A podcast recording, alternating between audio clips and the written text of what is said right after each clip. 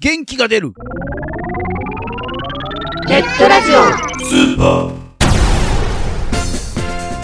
このラジオはリスナーの皆さんが聞いて元気になるをテーマにいろんなコーナーをやっていくマルチバラエティポッドキャスト番組です今回は G スタジオです改めましてこの番組のナビゲーターもうすぐしたら節電の夏ですねのぐのぐですそして同じくナビゲーターの気分は常夏永遠の85歳ここです節電の夏ですよね、もう今年もそう私ね、はい原則的に夏が一番ね四季の中でランキング下なの秋冬春夏なんだよなぜかというと夏は脱いでも脱いでも暑いじゃん脱ぐことしかあの暑さをしのげないっていうのがまああんまりどうかなえじゃあ何何がある脱がなくても着込んでてもそのためのひんやりグッズじゃないですかノグノグはどうやってこの夏をひんやりグッズ頼って乗り切ろうと思ってるんですかあんまり文明の利己的なことではないのが多いですないよねそういう意味で例えばあの去年あたりすごく流行ったのがグリーンカーテンねああはいはいはいはいもうなんか今更って感じのねあの先祖返りみたいな感じにしてますよね昔はなんかあったよねなんか朝顔のつるがこう伸びてねやったりとかそれから何吉津使ったりとかああいうのは見なくなったなと思ったらまたそこに戻ったからねあの私が去年使ったのは冷蔵庫の中にうん入れておく首巻きっていうのはあれだけどオリボンみたいにこう結ぶとなってうん首の後ろのところがジェル状のものがちょっと冷たくなる冷えピタのなんか成分みたいなあーんか呪いがかかったあの髪の毛ニュルニュルみたいなね違うってそうあれで首の後ろを冷やす、首がこうこう締まっていくんうですよんね、、で首の 後ろ何言ってんの首の後ろ冷やすと確かにこうはい、体温が下がってひんやんって感じになるんですけどうんなんかエスティシャンとかの話によるとあんま良くないみたいですね首の後ろってエスちゃんエスエスえエスティ言えてたやんじゃんちゃん とでもどうなんだろう暑い時には汗かいた方がいいんじゃないのかな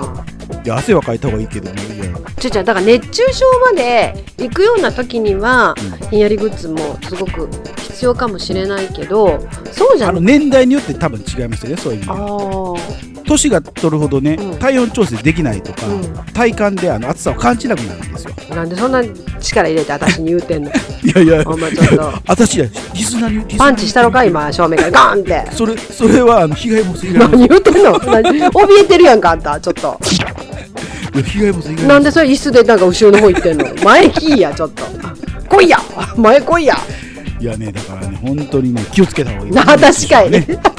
確かにやっぱりまあだから冷やしといた方がいいかなと思いだまけすどねそういうさ意味ではね熱中症もここのとこ本当にあの年々多くなってくるでしょ昔ね熱中症なんてそんなに聞かなかったよね、えこれこそ熱中時代ってやつですよね、うん次行こうか まあ、扇風機もねそういう意味じゃあの話し飛んだななんか見直されてますよねそう扇風機もねすごいすごいのが今出てるでしょ扇風機ってさ出てまその名の通り扇形の風を起こす羽がついてるから扇風機でしょ そうそう、ね今は羽ないのあるからね扇風機と羽がそうそうない扇風機ねこれ扇風機と読んでいいのかというぐらいのねもう蚊字とか間違ってるやんそう、カーとかハエとか羽なかったら取ったへんやん。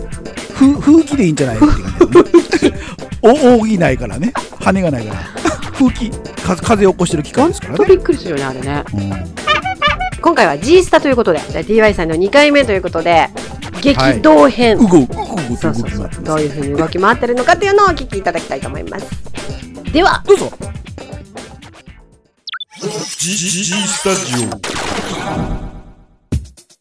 じゃあ今までのね、はい活動内容をね、振り返っていただこうかと思うんですけども、はい、ネットラジオをね、ええやるようになったきっかけっていうのは何なんですかね。きっかけはですね、はい。もともと僕 DY ですね、あの高校時代にはい音楽活動っぽいことをしてたんですよ。ほう。それで、あのーまあ、二人組のユニットだったんですけど、うんうん。曲を作ってデモテープって渡すじゃないですか。はいそのデモテープにただ音楽だけ入れて、はい、これ次の曲だから、みたいな感じで渡すのもなんか味気ないなと思ったんですよね。僕の中では違うなと思って、で、はいラジオパーソナリティ的なことをうんなんか録音して、じゃあ次の曲これですみたいな感じでうん紹介したのを友達に渡してたんですよ。はいはいで、それを、あの、他の人にも聞いてもらったら面白いんじゃないって言ってもらって、うんうんで、まずそのカセット配信番組みたいな感じで始めたのが最初ですね。で、まあ、時が経っていくうちに、うんインターネットっていうものがだんだんこう世の中に浸透してくる中で、うんうんネットラジオっていう単語をよく耳にするようになってきて、うんうんあ、これを今カセットでやってることをネットで配信できたらもっとたくさんの人に聞いてもらえるんじゃないかっていう。ああなるほどあれですよねカセットの時ってはいこったは曲を聴いてもらおうですよね、そうですね。はいそ。こに喋りって入らないですよね普通ね普通入らないですよね。 喋りは喋りの原点というかえその時のカセットの中にも、んとトークというか MC はあったってことですかあったんですね。やっぱラジオ、ラジオがね、好きだったんですよ、もともと。ああーなるほどねうん。やっぱラジオ少年だったというか、あテレビも見てましたけど、うんこう夜中のラジオとかやっぱ好きだったんですよね。ーなんかもしかして番組タイトルとかあったんですかその時からなかったと思います、その時は。バンド内で私やってる時はなかったです、確か。あーであの、メル友とか自分の親しい人に聞いてもらうときに初めてなんか番組名がついてあってそういう、そういう感じでした。タイトルコールとかしてたんですか、してましたね。まあ、はい定番ですけどねやっぱりはいはいラジオ番組とすればタイトルコール入れるっていうのはね、そうですね。やってましたね。思いますけどねこうなんか、うんラジオっ子だったらなんか、はい。絶対タイトルコールって当たり前に思うじゃないですかはいはいはい。なんでしょう最近うんなんてポッドキャストとかやってる人は別にラジオ聞かずにポッドキャストやる人もいいる感じでみたいですよね。なんかタイトルコールないっていうところありますもんねなんか普通にこう、そう愛というわけで、みたいな。 はうん、ありますよあの出ね。だしがなんかねなんか納得いかないけどラジオそれラジオじゃないやろ的なね、うんなんかまあ、あのそうあれはあれでありとは思いますけどね。う今の形としてねん、まあ確かにね文章でもそうじゃないですか。起承転結って大事じゃないですか。ね、冒頭のつかみがあって、うん、うんメインのコーナーがあって、最後締めがあるっていうのは、やっぱ、ちゃんとね、僕は大事に作っていきたいなと思ってますけどね。テレビとかね、うんあのもちろんコールしてるところもありますけども、はいはいやっぱり画面で文字でこうそうですそね。れを省略しちゃってるというかね、うんやってるんでラジオはもう絶対コールしないとな番組何か分かんないですからねそうそうそうそうそうそう。 いうとこからが原点ではい。でネットに移行したという感じですかねそうですね。ちゃんとネットで配信できる環境を自分の中で揃えるのに、やっぱ、うん2、3年とかかかりましたかね。えネットで配信し始めたのは今のパラレライズビートが最初なんです最初です。先ほど自己紹介であのラジログでということでしたけどはラいジはいログで始められたんですもともとはもともとラジログで始めて、で、はいい一回浮気ね。あれでも話すようにあなりのサイトレイアウトがね、僕ちょっと使いにくかったんで、はい一回ちょっと出まして、はい出て引っ越した先がまたクローズしてしまうということで、はいもう一回戻ってきて、なるほどやって、そこも終わるということで、一番最初の始めたネットラジオっていうのは要はラジログのだからな2007 2007年、年はい。もう4年半ぐらいになりますけどね。パルベライズビート始めてからはもうあんまり止まってない感じですからね。長期的なお休みはほとんどされてないないですね。感じですもんねはそう考えると継続力というかすごいですねい。自分で言うのもなんだけど、今なんか言われて初めてなんか、あ、やっぱすごいんだなと思いましたけどもね。だからね、今年の11月で5年なんですよ。はいはいはいなんかやりたいなと思いつつね、何やったらいいんだろうっていうのもあり、タイトルコールの時何回目とか言ってますよね確か言ってなか言っってたます言ってます。あれは今何回目で来てるんですかえっと、200、今21回ですね。おー最初のうちはやっぱリスナー、リスナーさんとかがついてるのかがよくわからないじゃないですか。うんうんで、聞いてる、ね、ちゃんと、なんだろう、その、毎週欠かさず聞いてますみたいなリスナーさんがつけば、うんリスナーさんが数えてくれたりってこともあるんでしょうけど、ね、それがな、ない頃からなので、自分で数えちゃえと思って。年度が変わるとねい何年度の第1回目とかしてね あのごまかしたりできますからね、そういうパターンもあるんですけど、いいるいる。うんでも通算でちゃんとそうやって数えてってすごいなって思いましたねああ、ありがとうございます。ますかね。やっぱ5年はやりたいなと思ってたんですよね。最初は3年だったんです。3年おー、はいはいはい石の上にも3年って言いますけど、3年やろうと。うんうんうんで3年超えたら5年やろうとっていう、やろうっていうのがああったんですけど、まあその5年が見えてきましたからね、ですよねなんかちょっと大きなことができたらなぁとは思うんですけど、何がいいでしょうなんかい、今までやってない企画とかややるのがいいんじゃないですかねですよね。うんオフ会するほどリスナー数多くないと思うんです ね。全員が全員参加できるとも限らないじゃないですかそうなんですよね。あの、ネットだからバラバラですからね。ち聞いてる地域もバラバラだ し。皆さんを招待するのかそうじゃないわけそうですよね。交通費は実費でみたいな。自費で来てください、うんで距離もねやっぱりスそうですよケジューねル。的なこともあるので、参加した人は多分記念になって楽しかったと思うんですよはいはいはい。なんかの理由で参加できなかった人にその雰囲気が伝わるかっていうとななんかやっぱ難しい気がするんですけどね、で、できない人がやっぱ圧倒的に多いと思うのでね。やるとしてもだからや今だったらリュウさん iPhone 持ってるんだったら iPhone から郵送でこそうそうそう生中継するとかねそれをちょっとね、今考えてはいるんですけどね。それ中継してるのをリスナーさんとこうそうそう来てそうるでリすスよねナーさんとき、実際にネット越しで聞いてるリスナーさんも融合してなんかトータル的なオフ会だったらなんか、あとは、ね、スカイプとか繋いだりしてね、うんうんうんうんおね、みんなでお祝いするっていうのはあーちょっと、そうですね、ちょっと考えてますけど、やっうんうんうんぱ5年続けられるっていうのはやっぱね、ね僕一人だけの力じゃうん無理だったことなので、やっぱ聞いてくれる人がいたから続けてこれた5年なので、それこそあれですよあのちょっとホテルのちょっと大きめの部屋借りてね、はいはい、そこで放送したらいいんですよでリスリスナーさんそこに呼んで読んでね、来られる方なんてそら来られる方は。そんなにたくん。さん来るとは思えないの で、まあ来たとしてもうん何人ですか 10, 10人とかえ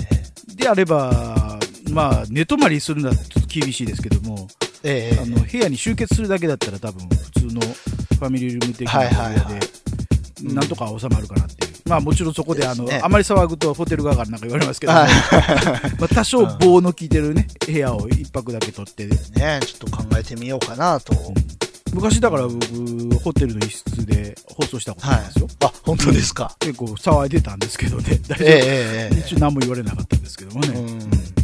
そうですね。今の時代だとね、ユーストリームとか使ってなんか面白いことはできそうですけどね。まあ、思い切ってだから野外でするのもいいかもしれませんね言うた らね野外ね。はいはいは野外だともう場所の制限とかあんまりないですからねい。そうですね。広くとかそういうところにみんな集まって、はいはいはい。うん。別に芝の上ええで、ね屋外でやっても構わないですからね。じ11月はちょっと寒いかもね。ああ、まあ、ぎ時期的なものは考えないとダメですけど もね。ですね。うん。まあでもなんか、なんかね、なんか漠然とはやりたいなと思ってますけどね面。白いと思いますね。うん。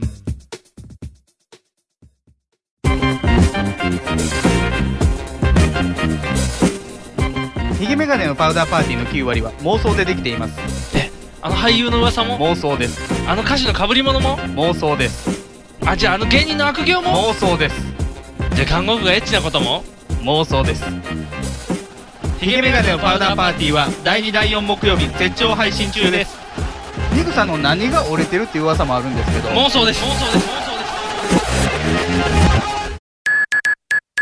ラジコマはネットラジオのオンラインカタログです。カナリアのとりあえずお茶でもどうぞ。この放送は私カナリアが気ままにまったりと、そして皆さんが元気になれるように、えー放送している番組でございます。本放送は毎週日曜日、おまけ放送は日曜日以外に不定期で配信しておりますので、よろしければ本放送をお聞きいただければなと思います。それでは本放送で会いましょう。カナリアでした。元気が出るネットラジオスーパー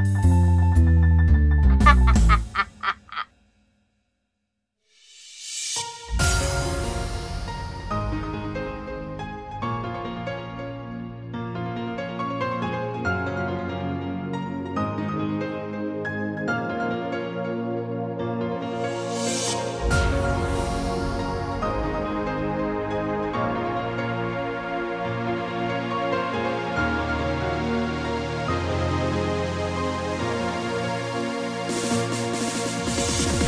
えー、DY さんの2回目 G スタジオでしたけれどもねはいうーん真面目な方ですね何回聞いてもキャラクターが出てますね真面目にラジオ好きだった人なんだなっていうのをすごい感じるのがタイトルコールのないラジオは考えられないとかね確かに怒鳴りとかねコーナー名とかねありますもんね必ず入れないとやっぱ耳からのものなんでんなんでここから何が始まったんだろうっていうのが分からなくなってしまうんでねでもすごいよねあの本当にいろんなことで今回のそのあの活動内容とか激動編の中で、はいその DY さんに関して、この人本当真面目だなと思ったのが、うん1回目からずっと数えてる、まあ、確かにね第1回とかってのは始めるけど、やってる最中にもうなんかわけわかんなくなってくるのって多いじゃないですか。毎週のように更新してますからあーでほぼ解禁状態なので間開かないから結構覚えてるんじゃないですか正面だよね、これがやっぱり1ヶ月2ヶ月ね間空いちゃうとあれとかってなりなったりとかまあでも生放送だとやっぱりね、あの残らないのであれ何回目やったかなっていうふうにはなりかねないですけどもポッドキャストで自分ですぐ聞き返せるじゃないですか、あれ何回目やったかなって思あーうそれがやっぱりカウントできるこう秘訣じゃないですかねそれでほら一生懸命言ってたのが懐かしかったんだけどホテルの部屋借り切ってみんな集まってオンエアしたらいいじゃんやったよなーとか思いながら、あなたも参加してますよねってやつ ねやりましたねあやれりまねしたね面白かったよねすごくねね面白かったなんかあのプレゼントなんかもみんなでそうそうやってる方持ち寄ってねもあれだし、うんリスナーさんの方もそれにちゃんとね、うん応募してきてうん盛り上がってたと思うんですけど、ねまあまあまあでもね、はい、え2回目の DY さんでしたけれども、はいえー今度が最終回になるんですかそうですね、うん今回はまああの4回やったのはプーさんだけだったって感じな気がしらしなくもないんですけど も基本やっぱり3回なのかなっていうね三回ねはい、ということは3回目はい、次回が完結編であれすでね、すよねははい、エンディングナンバーが流れてまいりますよ。はい、楽しみにしたいと思います。ということで、今回は G スタジオ DY さん2回目の激動編をお届けいたしました。ここで番組からのお知らせです。この番組ではリスナーさんからのお便りをお待ちしております。番組サイトにありますメールフォームよりお送りください。また、記事の更新は Twitter でもお知らせしてまいりますので、こちらもぜひチェックしてみてください。い、チェックチェックあっという間にお別れの時間になりました。お相手は、ノクノクとだんだん声が枯れてきた、ここでした。それでは、次回更新まで、お楽しみにこうそれじゃあバイチャー